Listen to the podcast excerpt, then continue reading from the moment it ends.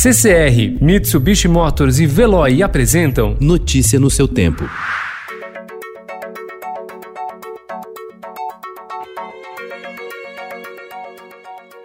Olá, seja bem-vindo. Hoje é sexta-feira, 29 de maio de 2020. Eu sou Gustavo Toledo, ao meu lado, Alessandra Romano. Estes são os principais destaques do jornal Estado de São Paulo.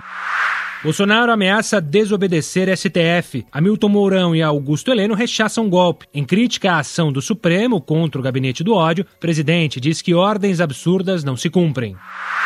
Morte de negro nos Estados Unidos causa violência. Vários prédios foram incendiados e lojas saqueadas na cidade americana de Minneapolis no terceiro dia de protestos pela morte de George Floyd, um negro de 46 anos, por um policial branco.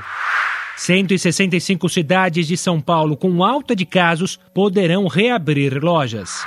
Prefeitos da região metropolitana de São Paulo condenaram a decisão de reabrir parcialmente o comércio na capital, pois temem migração de consumidores e aumento de contágios.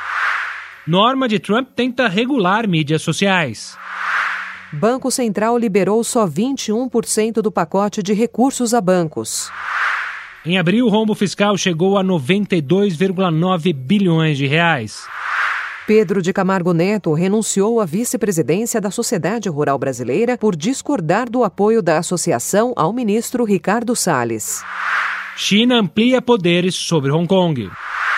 Taxa de desemprego chega a 12,6% em abril. Desafios na hora do parto. Com a Covid-19, as doulas enfrentam novas regras para os partos humanizados. Só são canções do isolamento. Adriana Calcanhoto lança disco no confinamento. Saiba como usar o tupinambo. Plante, colha e cozinhe batata de nome indígena. Notícia no seu tempo. Oferecimento CCR e Mitsubishi Motors. Apoio Veloy. Fique em casa. Passe sem filas com o Veloy depois.